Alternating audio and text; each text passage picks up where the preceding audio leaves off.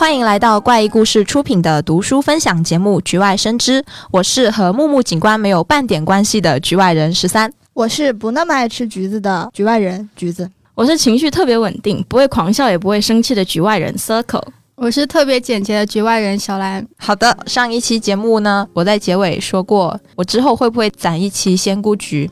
你看，这不就来了吗？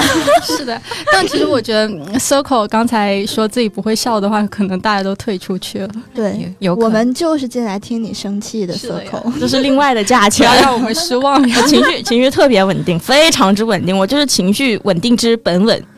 好的呢，好的呢，好的，本本，好的，你好的，这期节目你就叫做小稳，能 不叫小圆他，叫小稳。奇怪的名字。有人记得我的花名是 Circle 吗？Circle 小稳，不要再给我增加新的身份了。OK，嗯，好，言归正传啊，我们这个读书分享节目呢，今天大家又各自带来了一本书。我们今天大家要说的书是什么书呢？嗯，今天我要说的书的名字叫做《一个故事的九十九种讲法》，然后这本书其实。太考验人了，因为它是一本漫画书。一会儿如果我介绍的时候，大家一定要就是在脑海中充分的想象，或者是点到我们的怪异藏书局去购买本书，就可以看到我看到的哦。哇哦，好期待呢！你刚刚不是说你不会笑吗？这不是情难自禁？好，大家放心了。先别退出啊！对，等等党总会引来胜利的。是的，可恶！你们呢？你们带来什么书？我今天带来的是一本黑暗童话哦，是尼尔盖曼的《遗忘之海》。我今天带来一本起点连载的小说，第一本名字叫《我有一座冒险屋》，然后作者是我会修空调。呀你原来你会修空调，师傅，你是干什么的？哇，这个为什么为什么你可以发动图？这个这个作者他就叫我会修空调，取这个笔名是因为他真的会修空调。酷。好，我要介绍的这本书呢是呃王小河和何武写的《动物城二三三三》，二三三三它，二三三三是有那个网络含义的那个吗？并不是那个哈哈哈哈那个意思的 二三三三，而是一个年份二三三三年。二三三三哦，对，可以。这个好像跟那个推理信条也是有关呢。是的，我等会儿再说。好，而且你们刚刚问的那个问题吧，一听你们就是没有听那期情报处。上一期情报处怪异君已经说了，这个就是年份的意思。哦呃呃呃好了好了，嗯、接下来呢，我先给大家介绍一下我这本书啊，是是到了介绍书的环节，是，嗯，嗯好。那就我先给大家介绍吧。我来给大家介绍这本书呢，名字叫做《一个故事的九十九种讲法》。它是一本漫画书，作者呢是马特·马登。马特·马登呢曾经是教漫画的老师，可以这么说。然后他的这本书是基于雷蒙·格诺的名作风格练习。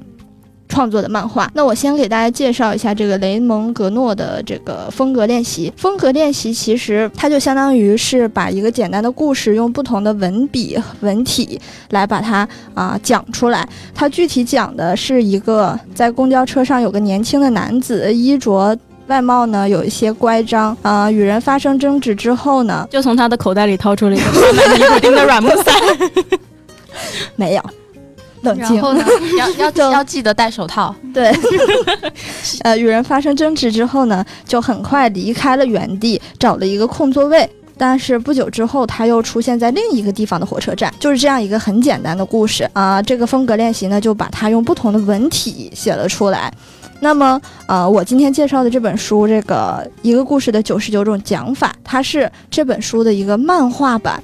就这个漫画版呢，它也讲讲了一个很简单的故事。这个故事讲的是说，主人公在工作中起身，走出房间，准备下楼拿东西到冰箱里。过程中有人问他几点了，他回复说一点十五，然后来到冰箱前，却忘记自己要拿什么东西。这就是一个他整个讲的这个故事。它这个故事很简单，然后最开始呢，就是用最普通的方式把它用单页漫画的形式画下来。画下来之后，他就是通过这个故事变换不同的画风，然后或者是格局之类的啊，把它用不同的方式图像式的表达出来。然后呢，他的其他作品也有一些绘字与写画。和掌握漫画，我看他的这个作者的生平的时候，哎，不是不是不是生平啊，这他还健在。他的前半生，我看他作者他的上半生，禁止禁止说烂梗，sorry。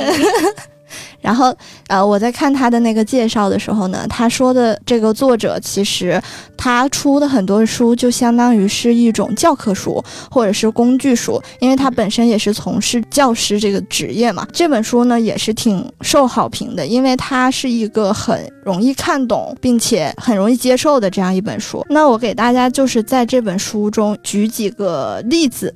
他比如说，他会从不同的视角来展开这个故事，比如说是从主人公的视角，从楼上问他几点钟的那个人的视角，或者是从冰箱的视角去展开故事。那么还有一些从画风的不同来展开故事，比如说美漫风的，它里面有一个很经典的就是致敬杰克科尔比画美国队长的那个人。的那种画风，那个对，然后还有日漫风的，还有那种壁画风的，还有我觉得还有一个很有意思就是我们你们之前看过那个《丁丁历险记》吗？看过，看过，看过。对对对，那种儿童画风。对对对，它那个叫青线，就是水。很清澈的清，然后线条的线啊，他也用各种画风来表现这个故事，或者是呢用一些啊格局的不同来表现故事，比如说格局大了，格局打开，就就就是就是说有的时候是那种单页漫画，就是说用一张画来表现这个故事，一一幅图，或者是像三十格漫画，就是画三十格。你现在这一页是三十格吗，小雨？现在不是。用三十个，感觉像是在水呀。其实，嗯，怎么说呢？你看这本书的时候，我觉得千万不要就是一次性。你像我那天就是坐在那里一下午的时间，就是看它一次性把它全部看完嘛。但是我就觉得那样看的话，你会觉得它在。像那种写作文凑字数的那种感觉，能懂吗？就是它很繁复，就是重复、重复、重复。这个点呢，它的那个书的前言也有写了，我给大家读一下那个前言啊，因为我实在是一个漫画，大家就容忍我来读一下吧。求 求你们了，是为数不多能读的地方。为数不多能读的地方。待待会儿橘子他说要抽象的给我们表达一段，而且我特别期待。哎，我先读一下前言啊，说虽然本书在排列上形成了某些序列，但完全可以随机阅读，没必要把这些漫画连起来一口气读完。如果你永远读不完也没事。第一次浏览会让你想时不时的来回翻翻，为了通览此书，为了找到喜欢的某一段，或者是为了把它拿给一个朋友看。其实这对于你来说无异于一本诗集或者是画集。你通过这段话，你就可以知道它不用说啊，你像读一本小说那样一次性把它读完，就随意的翻开就行了。嗯。嗯，就就知道你那天下午那样一口气看完没必要。对，这真的没必要。就那样的看完，你只会觉得啊，好无聊。就就是一段话，你听一个人用不同的方式来回的说，就类似于是这样。但是它确实是一本很不错的一个工具书。就你看完，比如说你是写作啊，没有灵感啊，或者是你是创作者之类的，你随便翻开看一下，他用不同的方式去表现。还是挺不错的，然后我给大家现在我给大家抽象的啊，橘子橘子给大家念一段漫画，我现在要给大家抽象的描述一段这本书里面的某一个呃这个这个画，就是什么漫画的表现手法，大家要在脑子里回想起刚才我讲的那个故事啊，就是那个下楼的那个故事啊，现在我要开始描述了。可以，闭上眼睛。橘子的脸上，橘子的脸上满是疲惫。听众朋友们，请闭上双眼。现在我要给大家讲一个漫画。OK，来一个漫漫画 ASMR。对，现在先说一下名字。这个漫画的名字叫《广告时间》，就是用广告的手法来讲刚才的那一个故事。啊、第一格呢，它写的是手提电脑工厂价，高性能配置样样有，然后中间是一个笔记本电脑。第二格呢是一个木质的书桌，拉古尼亚拉手工木质家居，墨西哥制造，不含配件。第三格呢就是雷德蒙时尚男装大优惠，始于一九六八。然后后面呢，就是他下楼梯了啊，该下楼梯了，同志们想象一下啊，下楼梯的时候是凯凯拉克尔旋转楼梯，牢固钢结构，免费安装哟。然后呢，就是你在看表的时候，那个手表的一个图片，他说几点了？杜绝措手不及。不不呸！措手不及，橘子。几点了？杜绝措手不及。你需要一只手表，准点率高达百分之九十三，国际范批发价。什么是国际范 OK 啊，最后就是他到了冰箱前面，明星家电奢华小冰箱，减价，你值得拥有。最后一个，你不记得到底要找什么？倒退催眠疗法，恢复你失去或被压抑的记忆，你的人生从此大步向前。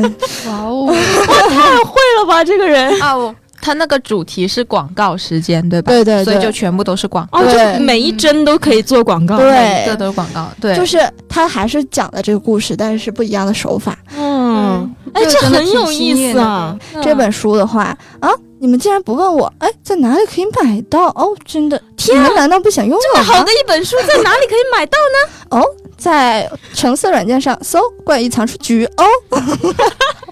你觉得这本书就如果是想对着学怎么画的人适合吗？嗯、我觉得不适合，它只是能提供你一些不同的思路。比如说你在创作上，嗯、你今天要写一个什么故事，但是你卡住了，你可以尝试换一个方向去写，或者是换一种啊、风格，风格，对风格去写。这样的话，因为我觉得如果你照着它的去啊、画的话，可能就是失去了它给你的那种教科书的意义。我觉得教科书它是要受启发以你，对，嗯就启发你这样。你刚刚在那里念那些广告的时候，我的感觉就像是那种我走进了一个那种什么，欢迎大光卖场，就那种外地人，然后过来租了一个空旷的场地，然后他们在那里摆摊，然后那个摊里面的东西 就很热闹，然后也很高大上，但是好像都是假的。十三十三打比喻一直有一手的。有一手有点才华的。哎呀，最后最后啊，就是说，嗯、我看那个豆瓣上面有一个评价写的还是挺好的，我给大家念一下就结束了。对于有志于写作、编剧乃至于产出内容的所有人来说，这一本书都是一本极有价值的教科书，直观而简单。不知要耗费作者多少心力才能有此效果。对于门外汉而言，也是一个对诸风格流派乃至叙述的多种方式方法的亲切科普。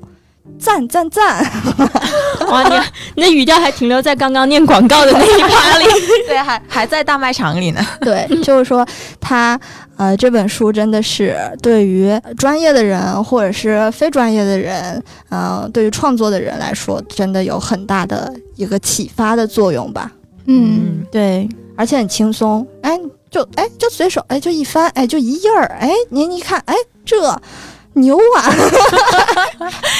你最近是不是偷偷去天津了？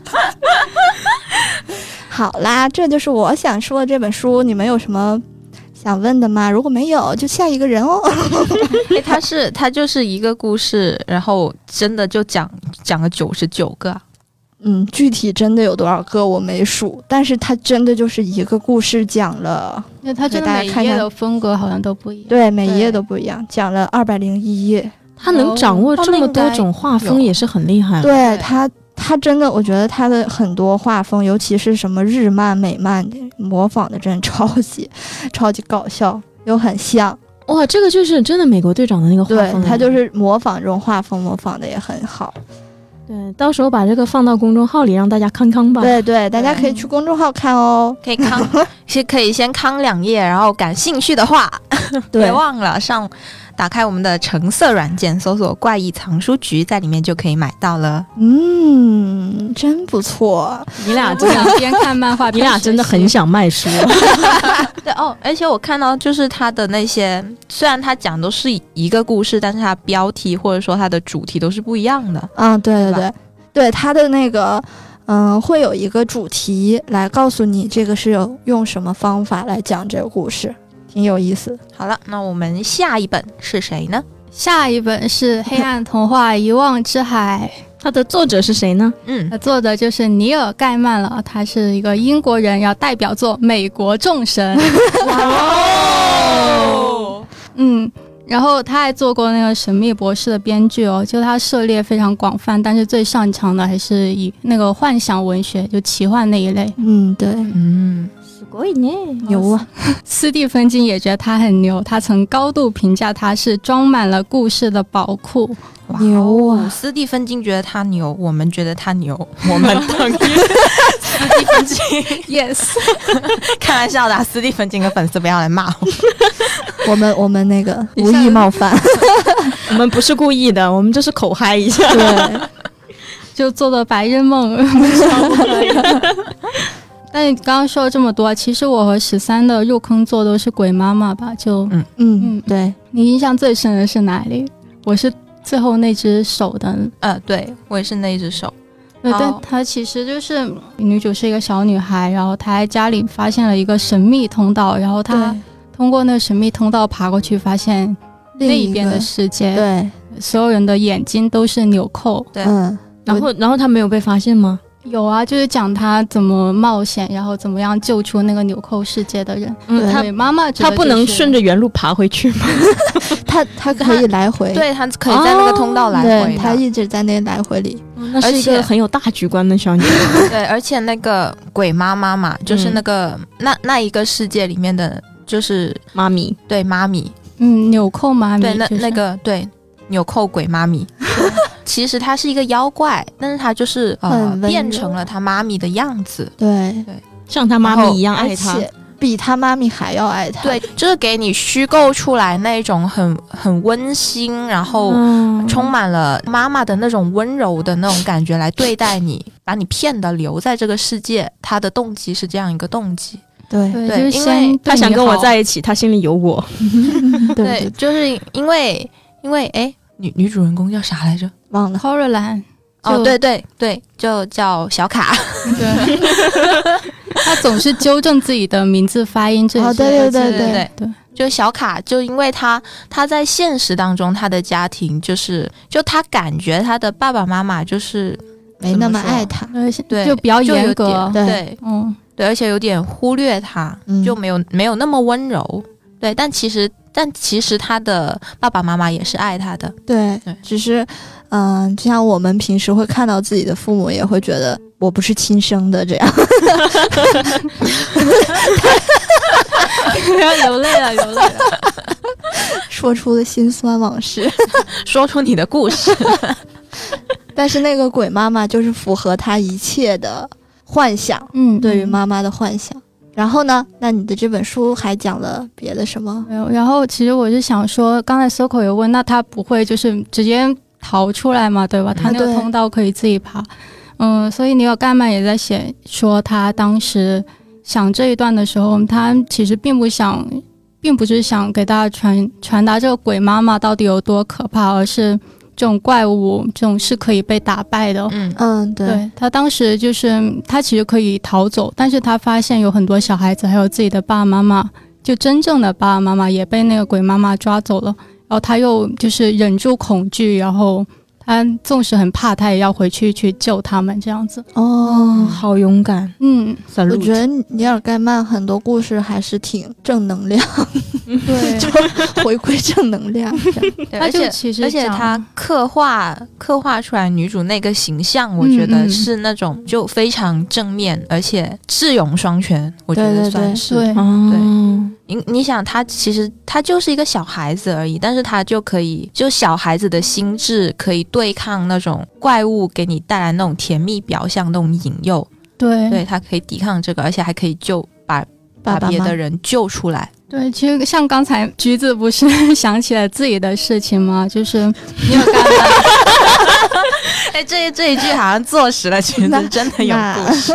但是就尼尔盖曼他写，他其实这是一个很简单的故事，而且是虚构的故事嘛。但是其实他很能打到那种共鸣点，对，他讲了很多那些就是很真特别真实的事情。对，我记得、嗯算了一会儿吧 内部资料是吗？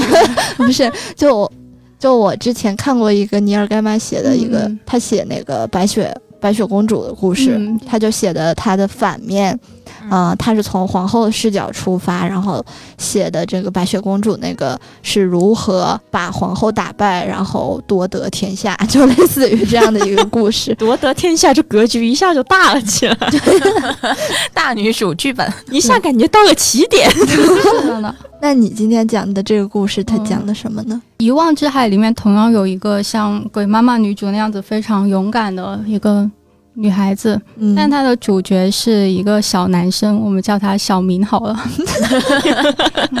因为这本这本书的所有的那些介绍语都会说这是一本关于童年和失去的书嘛，嗯然后也是一个黑暗童话。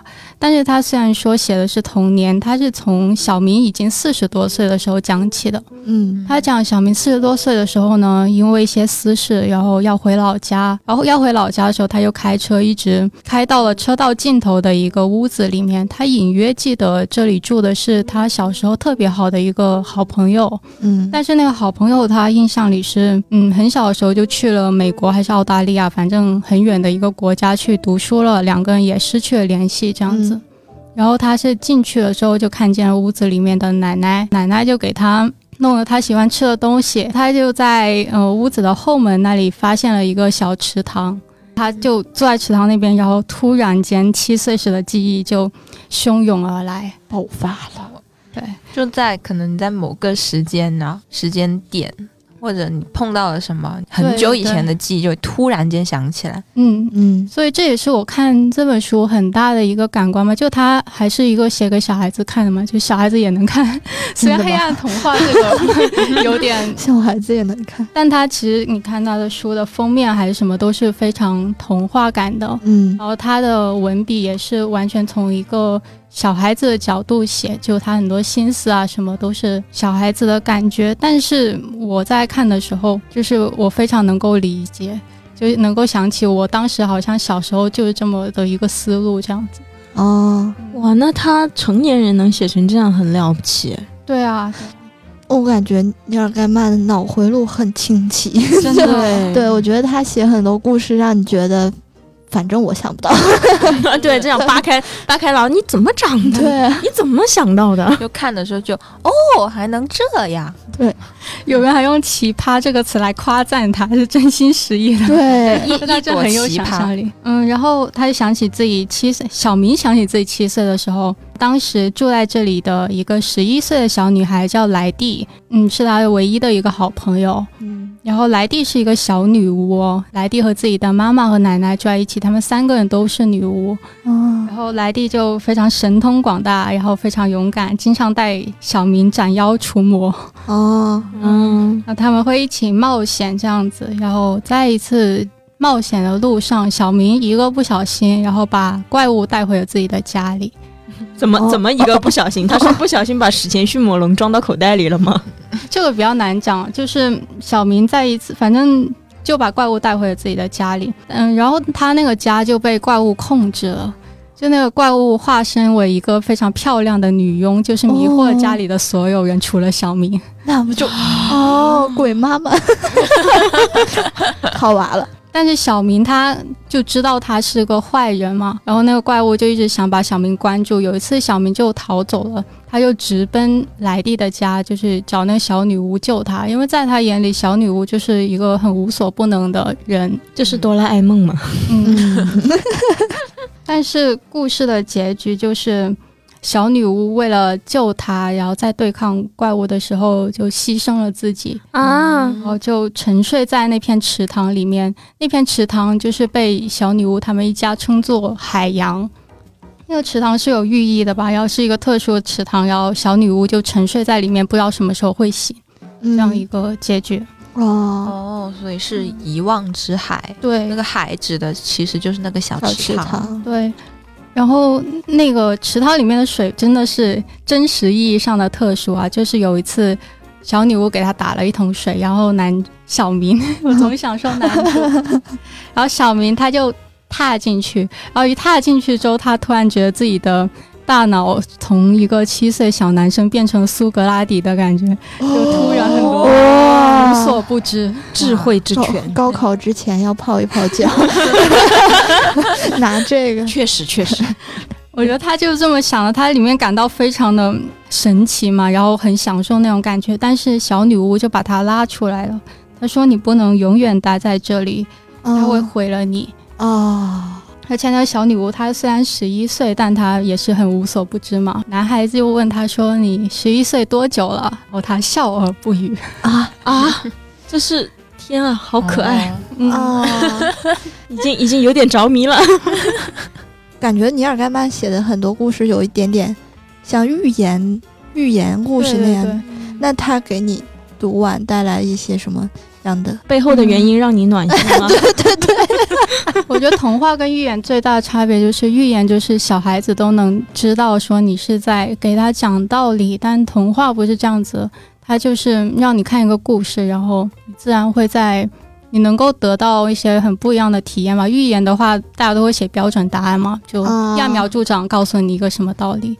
但是童话，我觉得每个人会根据自己会有不同的感受。啊嗯，确实，然后我不是讲那个小女巫是为他牺牲了嘛，就是为他受重伤，在那个海洋里面疗伤。嗯小明他非常内疚，因为是因为他，然后因为他小女巫才会受伤，他就其实一直非常愧疚。嗯然后他就问嗯那个小女巫的奶奶说：“等到小女巫再回来的时候，她还会和以前一样吗？”嗯然后奶奶就跟他嗯就非常告诉他一个很真实的事情，他说不管是过去还是怎么样，就说物转星移，人也会像海洋一样动荡变化，永不重复。就说他再回来也不是哦像以前那样了。从前的小女巫已经死了，今天站在你面前的是钮咕噜，钮咕噜女巫。但小女巫其实确实没有死啊，然后嗯老奶奶也一直告诉小明说：“你不要内疚，嗯，你一次次的回到这里来，其实你以前也回来过很多次，不过你都忘记了。”啊他说：“其实竟是姻缘天定，你要好不好意思好的，磕上了。对，他说你要好好的成长，这样子才对得起小女巫的牺牲嘛。哦其实这一点，我觉得我们或多或少都有经历过，就自己有时候搞砸了什么事情，然后是自己的爸妈或者自己的师兄师姐、学长什么的替你就是揽了下对，或者是老师替你背锅，就替你收拾烂摊子的那种感觉。啊但是其实这本书它告诉你们，就算是这么严重的后果，你也不需要太过自责，不要陷在陷在这种愧疚里面。哇，那还背后真的是背后原因令人暖心，我的我的眼泪掉下来了。那是很温暖的一个故事啊。对嗯，但是啊，啊，是有但是，但是但是就是。嗯，那个奶奶一直安慰他嘛，就是就是让他不用愧疚的。但是在那个男生听完这番话，然后他说：“那他看见我现在长成了这个样子，我过关了吗？”他说：“我我对得起他了吗？”就这种意思。然后他又说了很扎心的一句话，他说：“生而为人，没有过不过关这一说。看透一切，”嗯，哎，啊，总之啊，好像到了总之的时候了。我们来总之一下，嗯，就说这本书像有很多那种很浅显的东西，然后也有一些比较有寓意的东西，比如说当时对待同一件事情，小女巫就觉得可以用，就用魔法力量嘛，她想玩弄时间，就是调一下时间，把那件事情给圆过去。嗯但是，嗯，她的奶奶却告诉她，玩弄时间的把戏只会把事情越弄越复杂。不是魔法才能打败魔法，老爹，只有老爹才能打败魔法。反正这本书我觉得就是它看起来很轻松，就是一个很简单的冒险故事。嗯但是，嗯，我觉得每个人都会有不一样的不一样的感受，然后嗯而且都能够击中我们内心的一些跟我们的经历可以 match 在一起那样子，啊，嗯，是一部非常回味无穷的书呢。确实，确实确实，尼尔盖曼就是很尼尔盖牛啊！尼尔盖曼对很尼尔盖 YYDS，曼，其实对这个书名，它直译过来的意思是“车道尽头的海洋”嘛，就指那个小池塘的意思。哦，然后，但是它译成了“遗忘之海”，我觉得它的更多的意思是尘封，就尘封的记忆，它只是被封印起来，并没有真的遗忘。哦，像，嗯，应该很多人都记得《千与千寻》里面的那句话，说什么“发生过的事不会忘记，只是你会想不起来”，就感觉终有一天，或者就是需要的时候，你会突然想起来很多事。对，嗯，对他他可能看你，他可能只是被装起来而已。对对对，好了，那关于这本书，我们的小兰还有什么要介绍的吗？亲情推荐。开始哎，有有两个就可以，你们俩负责把把我俩拉回来。好，那我们下一本是谁呢？好，下一本给大家带来一本《我有一座冒险屋》，这个是改过名的，嗯它原名就叫《我有一座恐怖屋》。这个本书的作者就入起点那一年，好像就狂揽多少多少万收藏，多少多少万点击。然后他是二零一八年的起点新人王，起点哦。新人王。新人王，然后这本书你们知道《诡秘之主》吗？哎呃就那个克苏鲁那个，对，然后还有另外一本，就是还有另外一本《惊悚乐园》，大家都玩过跑团，嗯，知道知道 知道三 check 吧？嗯。他们他们三本就是被称为起点掉 sign 三人组的，三 check 就是可以看到就是那种惊悚恐怖类的、悬疑恐怖类的。哦这本书的主角叫陈哥，是一个普普通通的、温和的、平凡的青年。是喜欢恐怖故事 那也不是，他也不算喜欢，他家就是开鬼屋的。哦。然后他他家开鬼屋，就那种给人玩的对，就鬼屋啊、恐怖屋。然后他父母离奇失踪了，只给他留下一间濒临倒闭的恐怖屋。陈哥苦心经营，但是恐冒险屋的生意还是、呃不好意思，就是恐怖屋、冒险屋都可以啊，因为他是改过名的。对，就是，但是这个鬼屋的生意 说着都可以，然后又换了一个称呼。还是蒸蒸日下，马上就 只剩下了一个员工。嗯，一筹莫展之际，他意外在父母的遗物里发现了一个黑色的神秘手机。这手机原来是打不开的，就在他鬼屋快要倒闭的时候，他发现这个黑色的手机打开了，而且会给他发布各种任务。这个任务呢，分为各种什么试炼任务、梦魇任务、普通任务。这些个任务的奖励完成了，可以直接改造鬼屋、恐怖屋。哦哦，然后陈哥就想，好，我必须要赚钱。他他想要留住恐怖屋，因为他觉得他父母肯定总有一天还会回来，嗯哦就还在还在等他父母回来，同时也没有放弃过去找他的父母。哦，然后他就按照这个手机中给他提示的各大任务，然后去往各大禁地，比如说什么女生寝室、鬼校、废弃公寓、墓地这种各种灵异的，就是那种各种恐怖故事里面常见的这种地方去探险。然后每一次任务的完成，他的冒险屋就会增加，不断增加新的场景。就是他，比如说他在那个学校探险完了，把这一圈鬼都锤爆了。对，接下来我会讲这个锤爆的部分。他武力他武力值那么高吗？可以锤爆？对，就是他把锤爆了之后，这个鬼这个学校的场景会直接出现在他的鬼屋里。哦，就你省下装修费，然后学校里面被他收服的鬼就会成为他的新员工，哦，所以他哇哦哇，还有这种好事，就陈哥，嗯哇，我不能放过这种好事。嗯，而且他发现，其实这手机发布的很多任务是有隐患的，哦什么意思？比如说他的第一个任务，他要面对镜子，半夜就是凌晨阴阳交界的那个点，面对镜子闭着眼，要撑过多少多少分钟，期间你绝对不能睁眼。但是他闭眼的期间，他感觉到有一个巨力在把他往那个镜子里面拉啊，但是他撑死没有睁眼。等他睁开，时间到了之后，睁开眼之后，他发现镜子裂了，屋里到处都是乱的。这因为就是因为这个任务解锁了一个镜中世界，而且有一个解锁了一个想杀他的镜中人。哇，就是每这种任务是会有隐患的，感觉它支线好多啊。对，支线非常多，而且其中他发现了这个手机的有些任务好像跟他父母的失踪有关。哦，所以还是有主线，还是有主线的。嗯。对，那感觉像你玩一个游戏，对对对，它其实就是不像，因为现在起点类的主页，它都是有一条非常明确的升级打脸线嘛，嗯。尤其是起点家的，它有一条非常明确的主角成长线。这个游戏，这个游戏 对，但是这个这本书就是我有一座冒险屋，它更像是那种沙盒求生游戏。它你嗯你们知道那个木筏木筏求生那个游戏吗？就是反正也是一种海上生存游就你。坐在一个小木筏上面，对对对然后吊东西上来，然后对那个通过那个东西来让自己生存。对，那个哦那个木筏求生，它也是有一个主线的嘛，就是人类文人类文明的主线。嗯但是你也可以永远不去推那个主线，你也可以永远就在你的木筏上，你可以改造哦一辈子你的木筏，就是不去推主线。嗯嗯，但是陈哥肯定是要推主线的嘛，毕竟毕竟这是一本小说。好的呢。对，毕竟还不是游戏，对，而且就是陈哥这个人物也非常有意思，你知道他外号叫什么？叫胡歌，他的他的外号叫陈大锤，哦。大锤。就是就是真的就是什么叫什么叫物理驱鬼啊？哦，懂了，就是第一次他也是有榔头的吗？对他他有一个大锤，他真的他第一个他第一把趁手的武器是一把工具锤，第二个就抽到就是系统任务送给他的一把碎炉锤。这本碎这把碎炉锤，我愿称之为女主角。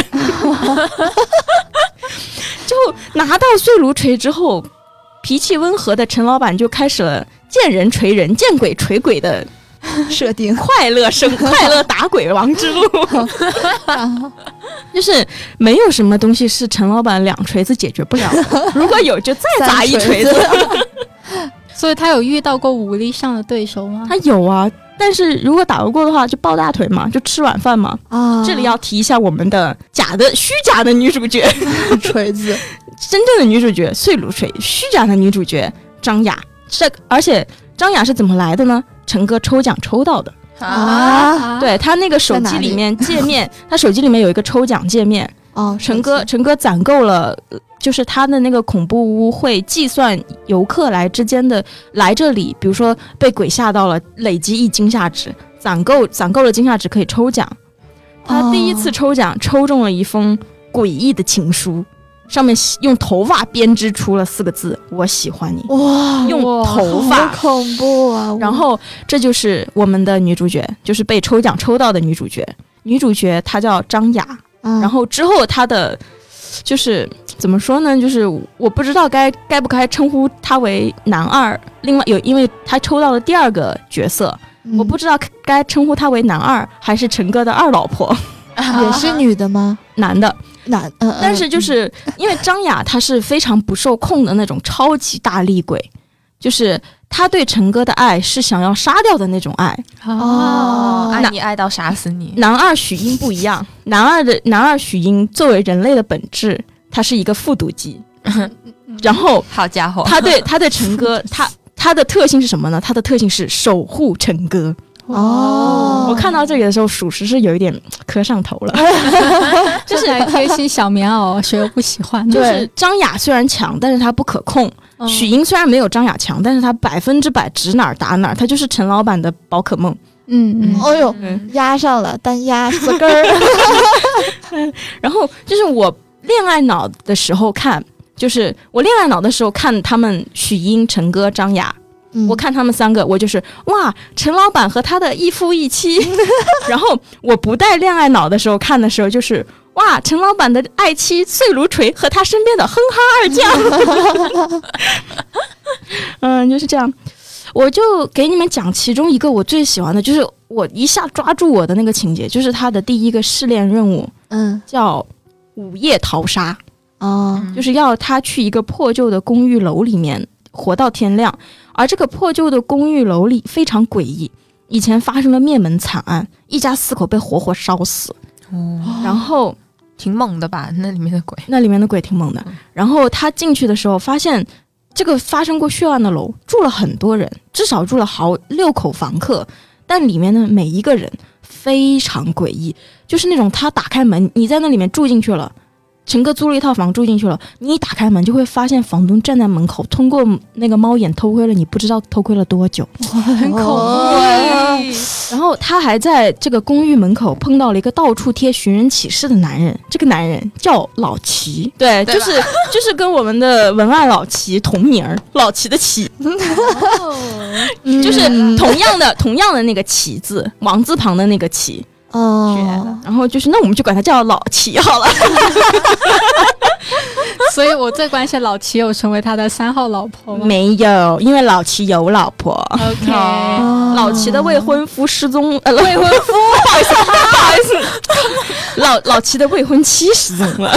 嗯。这个这个。哦所以这也是一条忘掉线忘掉，嗯。对，这这也是这条线。嗯，老齐的未婚妻失踪了，就是在这栋公寓里失踪的。嗯，而老齐的手机里每天凌晨两点半都会收到自己未婚妻发来的短信，里面只有两个字：救我。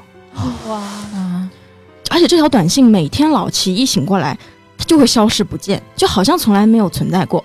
然后未婚妻的东西也会莫名其妙的出现在老齐的身边。这个这个时候就有两条线了，就是一家四口灭门案的凶手是谁，然后嗯老齐的未婚妻到底去了哪里？嗯。嗯。嗯陈哥就决定开始调查，因为他住在二楼嘛，对，这栋公寓楼三楼当年失火的地方，就是一家三口被活活烧死，那个纵火点是在三楼。嗯。陈哥就非常谨慎的，他拔了一根头发塞到门缝里面才走，因为这样能看出、哦能知道有没有人能知道有没没有人来过开过门。然然后他就上三楼调查的时候，发现除了老齐和一个个老人以外，其他所有的房客，包括房东，全到三楼来了。嗯言谈之间透露，他们全都是逃犯。这栋公寓是他们霸占了人家的，就是那一家三口死后只留下一个老头儿，他们把这个老头儿囚禁起来，然后霸占了这种公寓作为藏身之处。嗯然后现在这群人来三楼是干什么？来挖尸体，嗯来挖谁的尸体？老老齐老齐未婚妻的尸体。啊，这个未婚妻的尸体砌在了墙里，哇，哎，这个这种什么尸体砌墙这种东西，对想想想想会觉得很恶心。嗯，对，很恶心。好像是真的有这种，是有啊是有这种事情，对对，对，然后我们的陈大锤这个时候还只是一个，这个时候还没有心爱的碎炉锤，只有一把普普通通的小工具锤。嗯弱小可怜的陈老板撒腿就跑，但是他逃不掉，门窗都被封死了。他现在唯一的路就是回到二楼自己的房间，哦，从二楼的窗户逃跑。哦他就看四下没有人了，躲了一会儿，就打算开开门，然后从就是用床单啊、窗帘啊那个编个绳子，然后从二楼逃跑。但是正当他摸出钥匙要开门的时候，他发现我锁眼里的那根头发怎么不见了？哇，房间里有天东西有人进过他的房间，他们确切的知道陈哥不在房间里，现在很有可能就拿着刀躲在门后。这一段我恐怖，这一段我看的超级紧张，就毕竟毕竟第一，毕竟这个时候他还不是陈大锤，他还不是九江锤王，嗯但是但是你从他这一次的冷静自救上来看，我们就可以看到他日后锤遍九江，就见神锤神，见鬼锤鬼的英姿了。嗯，就是要是我肯定腿都吓软了嘛。对啊，然后他他非常快的逼迫自己冷静下来，然后一一声不响的一步一步退后，走到二楼离他房间最远的一个房间，然后举起工具锤疯了一样的砸门，就把那个门的门锁砸下来。与此同时，他的那间房门歘一下被推开，房东和一个有纹身的男人就举着菜刀和铁钎从门里冲了出来，已经要过来杀他了。这个时候，他刚好把那个门锁锤掉，一脚踹开房门，冲进房间，直接就从二楼窗户跳下去。哇哦，画面感好强啊！对啊，然后他直接就跳下去之后，埋伏在一楼的另外两个同伙也冲他杀了过来了。嗯，他没有办法，就赶紧冲到了公寓附近的一个密林里面，因为这个公寓在郊外嘛，就靠着山。然后他躲在灌木丛里躲过了一伙人，但是跑错了方向，就往山里面跑去了。嗯，于是他转身向山里走去。他明白，路痴，对，然后他躲到躲到，而且主要是他好像看到了老齐。啊，啊，对他这个时候，因为他看到老齐，他觉得他不能相信老齐。这个时候出现在这里的能有什么好人呢？对，嗯他就往跟老齐相反的方向跑了。嗯然后他跑到了一个后山的护林小屋里，在这个小屋里，他发现了很多发霉的女性衣物，属于同一个人。他大概估算了一下尺码，正好未婚妻老齐未婚对，正好跟未婚妻的尺码一样，也就是，而且问题是这些衣服这两天才被人穿过。这个时候，一个一个手机刚好从那个衣服的口袋里面掉了下来，啊手机界面处于编辑短信的状态，内容两个字：救我救我！哦，然后陈哥点开发电箱，发现里面密密麻麻的发了好多条短信，全是救我！救我！然后这个时候，他背后一凉，转过头去看，老齐举着斧头站在他背后。对，就是他，因为他瞬间明白了，房东既然敢在公寓里面藏尸，那么肯定没必要单独放这些衣服。嗯然后公寓楼几千米，因为是在郊外嘛，嗯公寓楼附近几千米没有可以住的地方，而唯一没有住在公寓里又天天出现在这附近的人，只有老老齐。齐，对，是老七杀了自己的未婚妻。唉没想到他是这种人呢。就而且知这一张，面不知心。这个这个是故事里的老齐，跟我们弗莱格的老齐没有关系啊。对我说就是故事里的老千，你们在想什么？对啊，你们在想什么？真的是。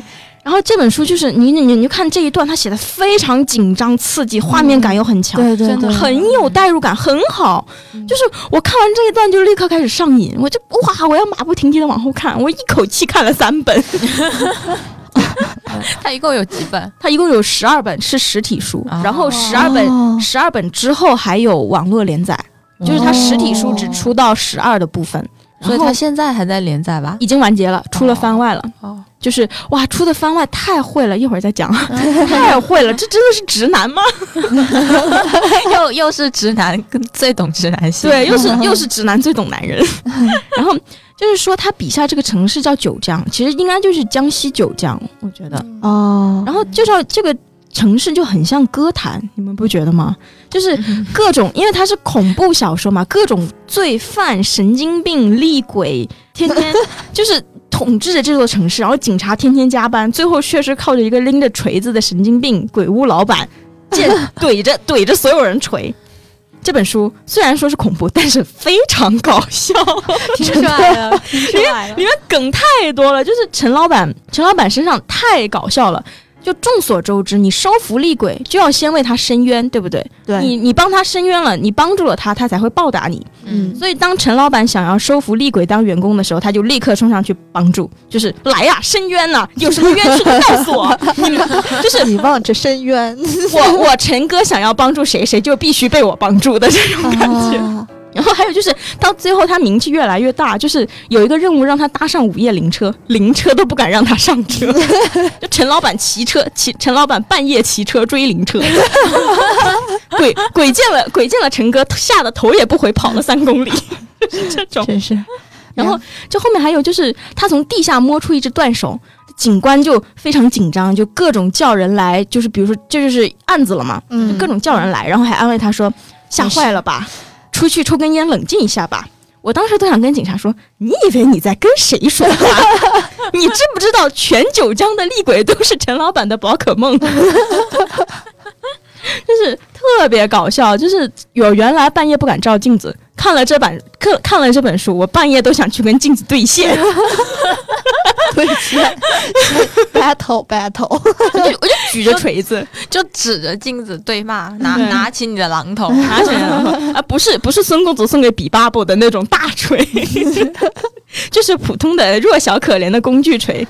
那他这种就是他征服了一个鬼之后，就像你刚才说的那种，不是会伤害他吗？嗯会想杀他。那放到他的鬼屋里，不会杀他的客人吗？呃，就是分为两种，一种就是收服了，就会听他的话，嗯，就像许英，许英许英就会非常想守护他。哦哦，呃，还有别的鬼也是很喜欢他，因为他的鬼屋对于这些，因为有好鬼嘛，呃，有好鬼，因为有好鬼，就比如说什么郁郁不得志啊，郁郁不得志死掉的漫画家呀，或者就真的就纯倒霉倒霉死的死鬼，然后你这个死鬼，死鬼。他们对于他们来说，就是陈老板的鬼屋其实更像是家，就是死后也有一个归宿。啊、然后面对那种坏鬼，就是陈老板实在不行就工具锤，工具锤不行就碎炉锤，碎炉锤不行就抱老婆的大腿。啊啊，而且我觉得一个很有意思的点就是，陈哥这个起点男主他是有一种特质在的，他是那种比较怪异的那种男主角，就是他全从头到尾都在强调他是一个外貌普通啊，什么什么都普通啊，就是个普通青年。嗯但是你细看的话，他的思想是已经扭曲了的。你能对比的话，就会发现他对于警察、对于普通人、对于人类员工，然后和对于厉鬼，他的思维明显是不一样的，而且是能瞬间切换的。哦，对于警察，就是呃，我只是偶然发现了这起事件，我的父母从小教导我要正气凛然的这种，我只是一个普通的好市民，奖金什么时候发的这种这种。然后，但是面对鬼，他就会立刻切换到你要害我，我就把你头锤爆的这种强者生存的丛林法则。嗯而且你书中很多鬼在面对陈哥的时候，其实还保留着人类的思维，就比如说哦会害怕，然后会想害他，但是会被他打服的这种。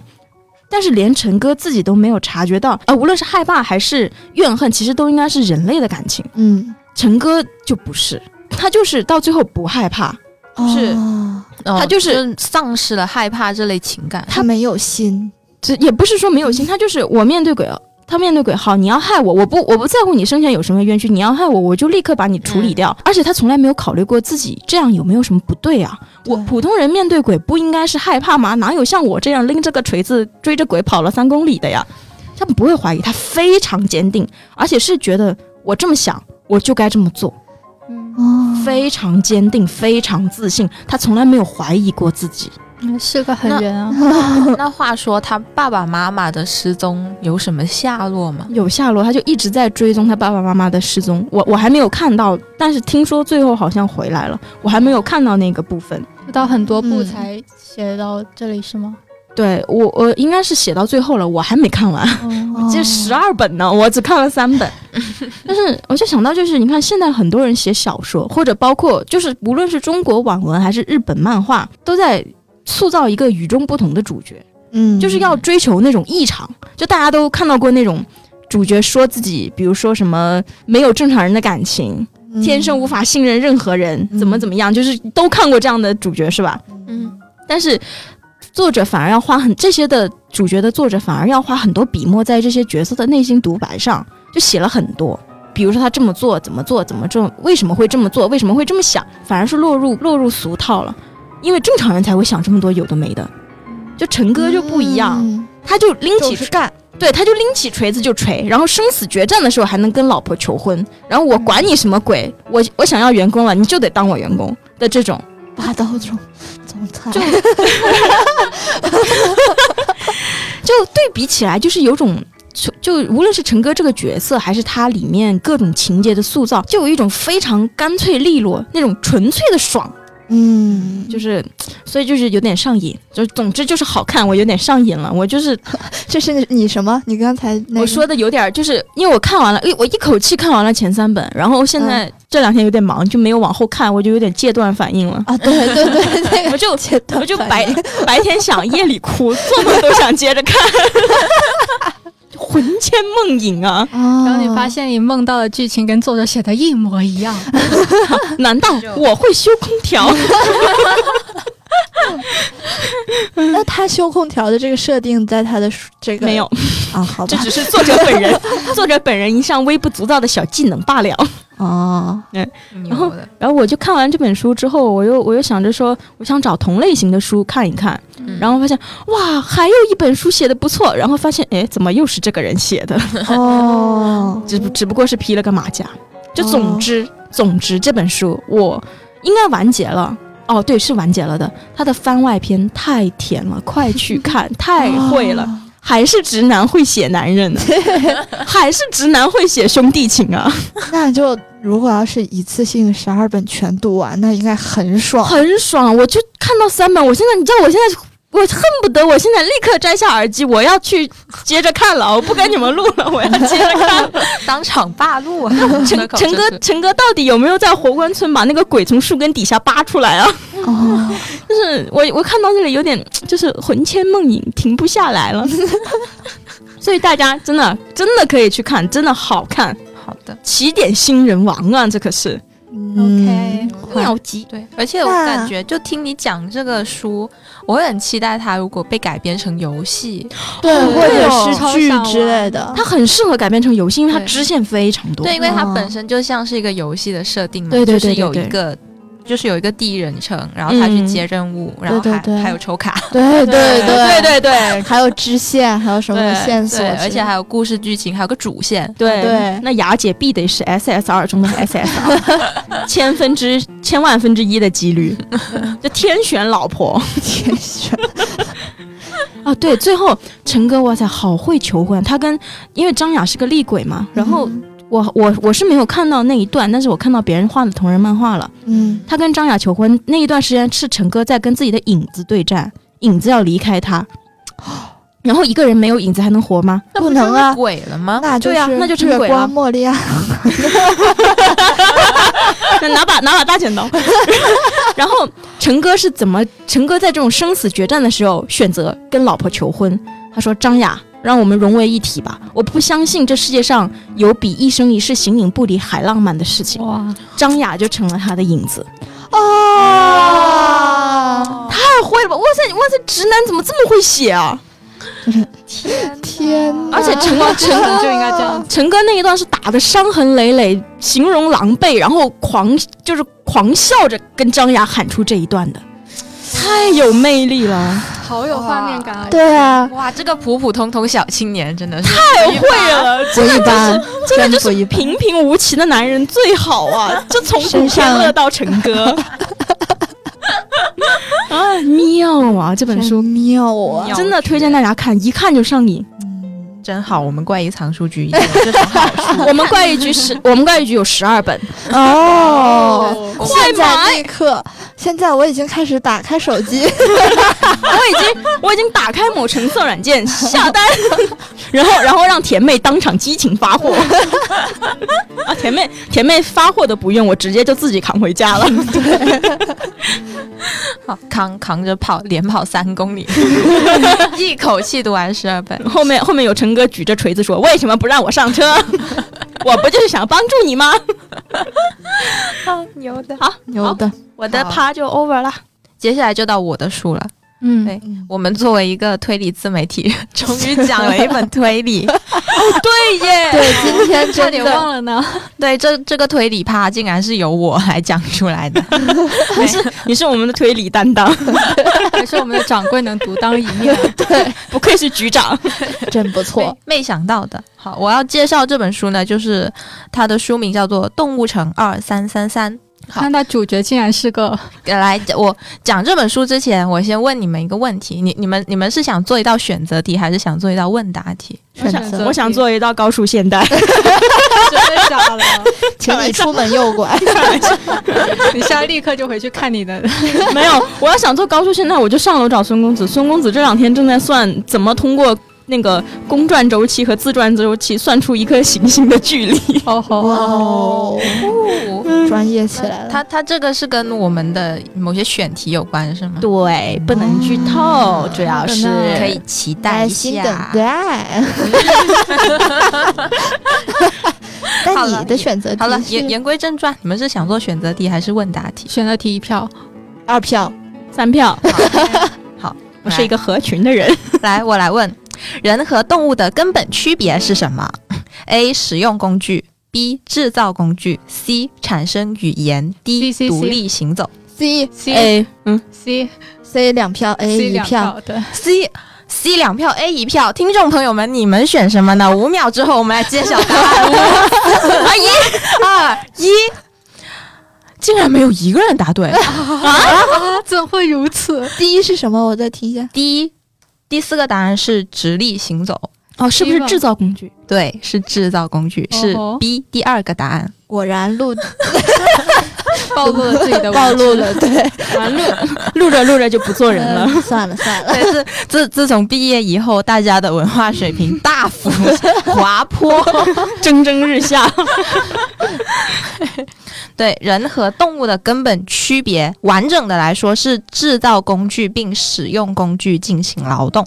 哦，对所以我们的故事呢，就是讲的这样一群动物，它们就进化成了这种拥有智慧而且可以制造工具的动物。嗯对嗯对，然后当动物就是和人类就拥有一样的技能的时候，这群被人类欺负了几千几万不知道多少年的动物就选择跟人类开战。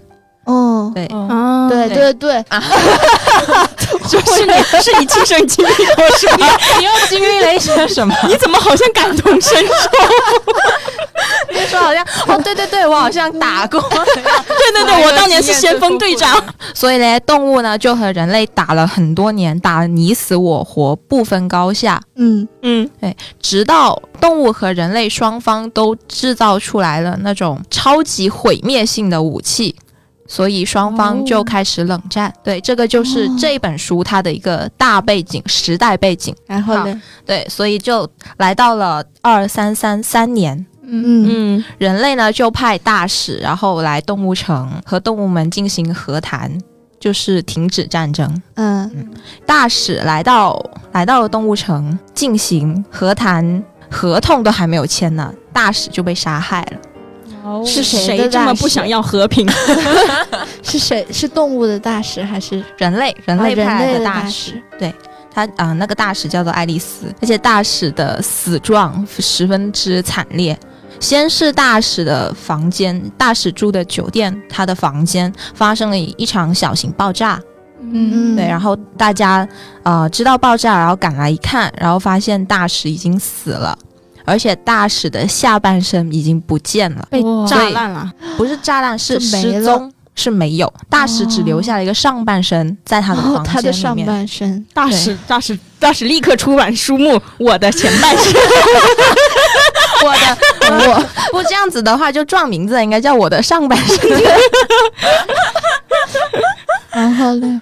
所以就是一个这样的一个案件。嗯，动物城里面的挠挠探长，挠挠挠是什么？挠挠探长，它是什么动物就是动物，它是什么动物？挠挠喵。哦，哦，好可爱呀！哎，然后他就请来了动物城里面的侦探，这个侦探叫做布莱梅，他是一头驴。哦，哦，布莱梅的音乐家，嗯嗯，就是那个童话《布莱梅的音乐家》，主角就是个驴啊，是吗？哇，可能是吧，可能有有个典故在里面。可能 可能有致敬。拔高没有阿凡提吗？所以 阿阿凡提是人类阵容啊。哎，然后呃，这个布莱梅他的助手是一只小青蛙，叫做阿瓜。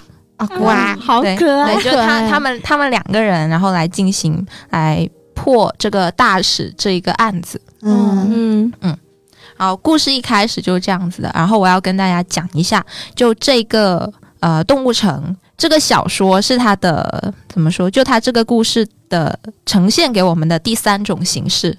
因为一开始它是一个剧本杀，哦吼嗯嗯，然后它的第二种形式呢，就是被我们的怪异君改编为他的推理信条第二章《动物之城》，它的故事版本。哦，我怎么都不知道啊？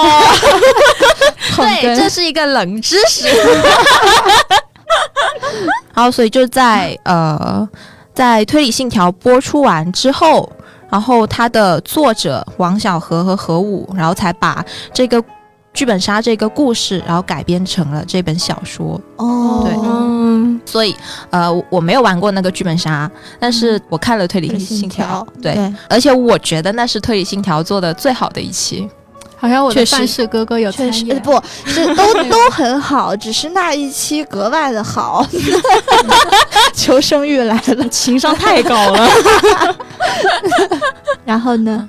然后，哎，就是你们有看过就那一期推理信条吗？呃，我看嗯嗯，我不确定是不是那一期，就动物，就是大家都是动物。对鹿他嘛，是它是鸽子是吗？对对对对对对他戴哦，他他戴好长的那个白口罩。对对对对，那我看过对，，你们你们都看了对吧？嗯，对，其其实其实故事就是综艺里面的那个故事，跟这个小说里的故事大体上是一样的。哦，对，就、哦就作者会在其中就做了一些小小的修改。嗯，哦，对，而且他的呃人不对，他的动物，他的嫌他的嫌疑动物里面也做了一些修改，就是他在这本书里面的嫌疑动物呢是分别是犀牛、熊、麋鹿、斑马、大象和狼。嗯，对，就比起综艺来说，就是把猩猩换成了犀牛，哦，嗯，而且熊呢也从公熊变成了一只母熊。哦，然后呢，它这个故事就是以呃侦探布莱梅作为主视角，就是讲述他来破这一桩案子，就通过布莱梅向各种嫌疑动物，还有各种证人、证动物、证物、证动物，好奇怪。然后来，然后来询问，就当当天发生一些场景，然后还有呃一些他们他们之间动物之间的这种关系，嗯然后对于呃还有这种跟大使之间的可能的联系进行破案的。嗯我怎么想到了黑猫警长？不知道为什么有端联想。然后这本书呢，它给我的一个感觉就是这本书它嗯它非常的怎么说就很好读。嗯哦，对，因为它是首先用人的笔触，然后来写一个动物的口吻，嗯这这件事情就本身是不简单的。对对，因为你如果写不好的话，就会看着很尴尬。嗯嗯，对，对，但这一本书呢，就完全没有。就我看的时候，脑子里面完全就是就疯狂动物城，哦对，就就那那一种，就那一种动物之间就发生的各种事情。对，因为他们的呃一言一行都已经很像人了嘛。嗯嗯，今天四本书好像都是有这个优点，就非常好读。对非常好对读。对，然后所以呢，这整一个故事就非常的生动，而且它的笔触就非常的可爱，并且它的设定就是动物城嘛，所以它破案的所有的证据还有它背景知识都是动物圈里面的知识。对，就这一点，就我们看书的时候需要接受的。哦对哦而且他书的封面呢，就也已经放出来很多动物的冷知识，比如说松鼠有脸盲症，哦，河马的皮肤能分泌防晒霜，羡慕了。真不错。然后还看了一个热，还还有一个热知识，鸽子有拖延症。嗯，嗯那确实。哦对，我还反应了一下。对，然后它就它的封面就是有这么一些呃动物的一些知识，就是很多都是我们就从来没有想过也不知道的。可能你看了很多集《动物世界》，但是你也不知道的。哦，对，对，所以他他破案呢，就是靠着这些动物之间的特性，然后来进行破案。哦，而且这一本书它，嗯，因为它是从剧本杀改编过来的嘛，其实它保留了剧本杀的一个的一大特点，我觉得就是一人一刀。嗯，对，就因为大使，因为大使他的这种这个死状嘛，基本上就是一人一刀，就、嗯就每一个人他都他都他都有动机，他都想害他，甚至有一些已经动手了，但是你要分清哪一个才是真正的凶手。对对，就是看这个不莱梅就是这样一步一步的这样击凶的这样一个过程。嗯，对嗯，而且他这个故事很可爱，而且他到最后，其实这整个故事他要表达的意思其实是反战，对，嗯应应应该确实对，这能感受到。而且就是它的结局，它的结局就是和综艺里面的那个结局，嗯，怎么说呢？就是就各有千秋吧，各有特色。我感觉，因为呃，像综艺我们看到是每一个角色都可以有自己表演的部分。对对，就我们看了综艺，我们可能会对里面的，比如说核桃露啊，嗯或者说豆腐巷啊，他们的发言可能会被触动到，就是会有一些更加深刻的一些东西。但是在书里面呢，因为它是以布莱梅的主视角来进行的，所以可能就没有每一个动物有它就是发光可以触动到我们的地方，但是。跟随它整一个故事看到最后的一个结尾的时候，你会觉得比起综艺，他每一个人背后的那些就曾经遇到过的一些比较残忍的遭遇来说，这小说里面的结局就是更加更加圆满，哦，对，更加圆满，而且更加阳光、更加向上的那种感觉。哦，对，因为因为在综艺里面，就是大家都是想要害他，就大家都黑化了嘛。对对，但这个故事到最后呢，其实就是通过大使的死，然后来唤醒了大家其内心里面的那份良知。哦，对，然后然后最后最后达到了这个停战的目的。哦，对哦，就是一个比较温暖的故事。背后的原因让人暖心。我刚刚就想说这个，对，而且而且这本书其实我觉得其实很适合学生去读吧，我觉得。嗯，对，因为它因为它有童，就它有动物的外壳，然后也有一个童话一般的结局。但是它比起就给小孩子看的动画的话，它又多了很多比较残忍的东西，比如说尸体。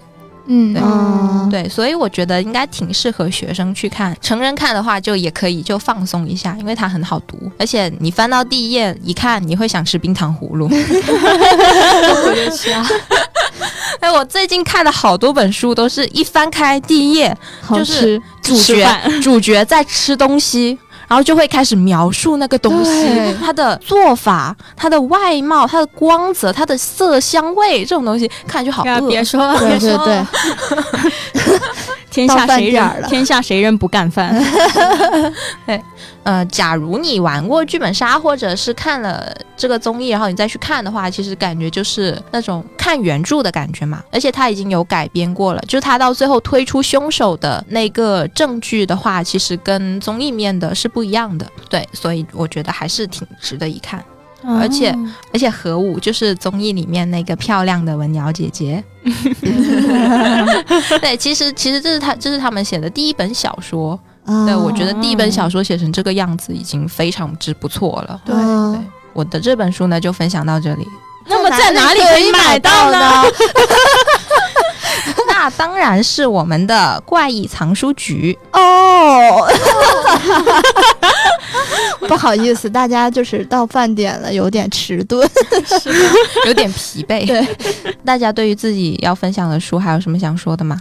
没了，我问，好，那我们的分享呢就到这里了。嗯，如果大家对于我们这期节目说的几本书都感兴趣，有感兴趣的话呢，就可以打开我们的橙色软件啊。今天已经说了很多很多遍了，对对，那就就就就大家都懂了吧？你们已经是成熟的听众了，就不用我再说这些东西啊。好，然后呢，我们下一期呢也还是会继续就请来我们弗莱格的小伙伴跟大家分享一下我们最近看一些什么书啊、不要忘记就是我们的怪异藏书局呢还有微博，然后里面呢不时不定时就会有一些抽奖福利掉落，然后还有我们的弗莱格工作日常。另外呢，如果你想要跟我们的听友们进行一些愉快互动愉快互动，一些愉快互动呢，就可以啊、呃在我们的公众号后台回复听友群，顺便看看公众号的文章，顺便再点个赞。就会就会有一个摆渡人，然后来把你拉进我们的听友群，然后来跟大家一起。激情互动就是我，塔诺西，嗯，好了，那本期节目呢就到这里啦。我是局外人一号十三，我是局外人二号橘子，我是局外人三号小兰，我是局外人四号 Circle，好，我们下期再见，拜拜。拜拜。拜拜。